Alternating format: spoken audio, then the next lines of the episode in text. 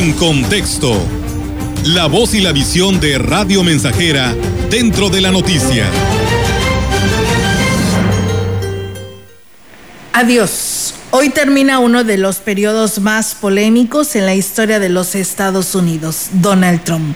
Culmina un periodo de cuatro años en los que este hombre, acaudalado, hijo de inmigrantes, polarizó de tal manera a la sociedad norteamericana que casi provoca un problema mayúsculo en los últimos días de su mandato. Donald Trump supo amalgamar los, los, odios de supremacistas blancos, que por cierto no son pocos, y capitalizar resentimientos de una parte importante de la población para llegar al poder de una manera casi sorpresiva en campaña. Pocos daban un centavo por él.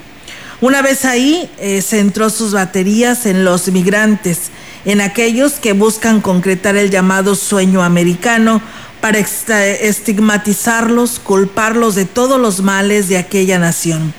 Fue el de Trump un gobierno de odio, con un capítulo dedicado especialmente a México a través del muro, esa barrera que prometió y finalmente dejó inconclusa y ha sido un... Eh, aprobio para un vecino que ha aportado una gran parte del empoderamiento de Estados Unidos, no solo con mano de obra barata, sino al perder la mitad de su territorio en años que nadie en nuestro país quisiera recordar.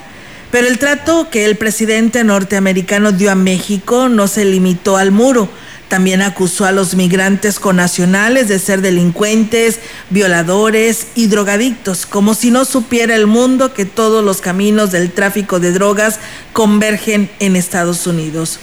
Fueron cuatro años de locuras y arrebatos, de gobernar con el hígado, con una actitud plena de prepotencia agresiva.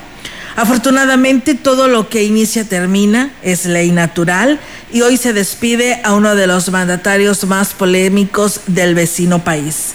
Su legado no puede ser más oneroso para el nuevo ocupante de la Casa Blanca.